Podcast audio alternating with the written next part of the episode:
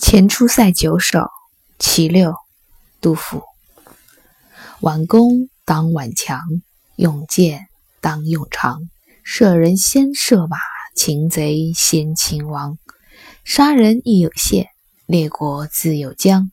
苟能制侵陵，岂在多杀伤？我一直都不知道，原来射人先射马，擒贼先擒王。这句耳熟能详的关于战争的类似歌谣的句子，竟然出自杜甫的诗。在这首《前出塞》当中，杜甫不仅写了当时军中所流行的或者是所认可的作战的方式，用前四句说了弓箭，说了射击，说了擒贼先擒王，而更重要的是。他在这一首诗当中表明了自己对于战争的政治观点。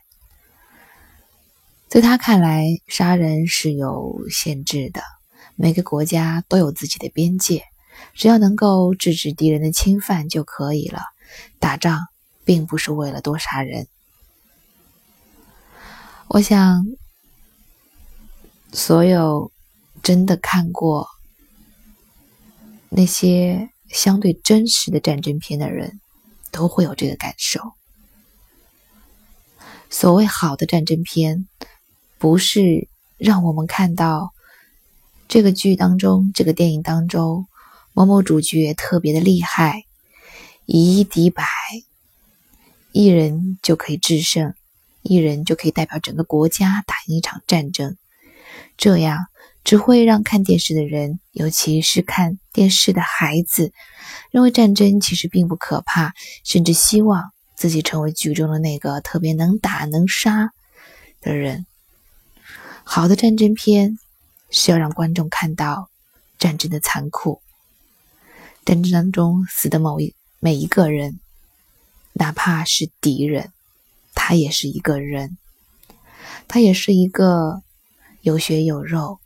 有父母兄弟、有妻子儿女的人，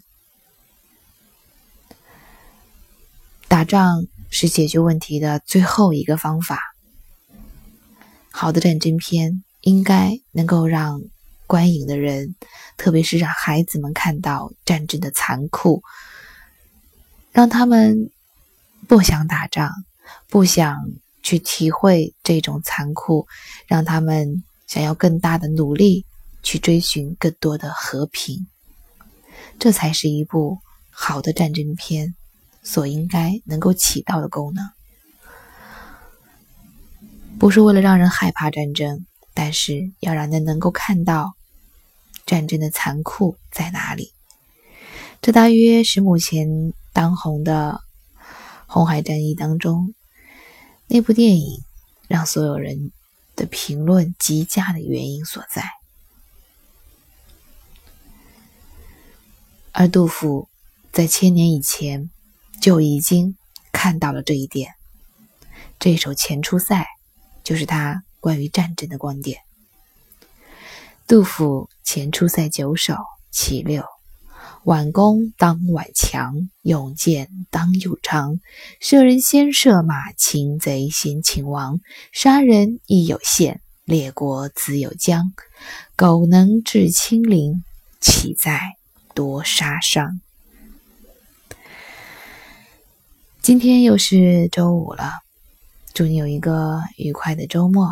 也许看一部好看的战争片。我是安吉，感谢你这一周的陪伴，我们下周再见。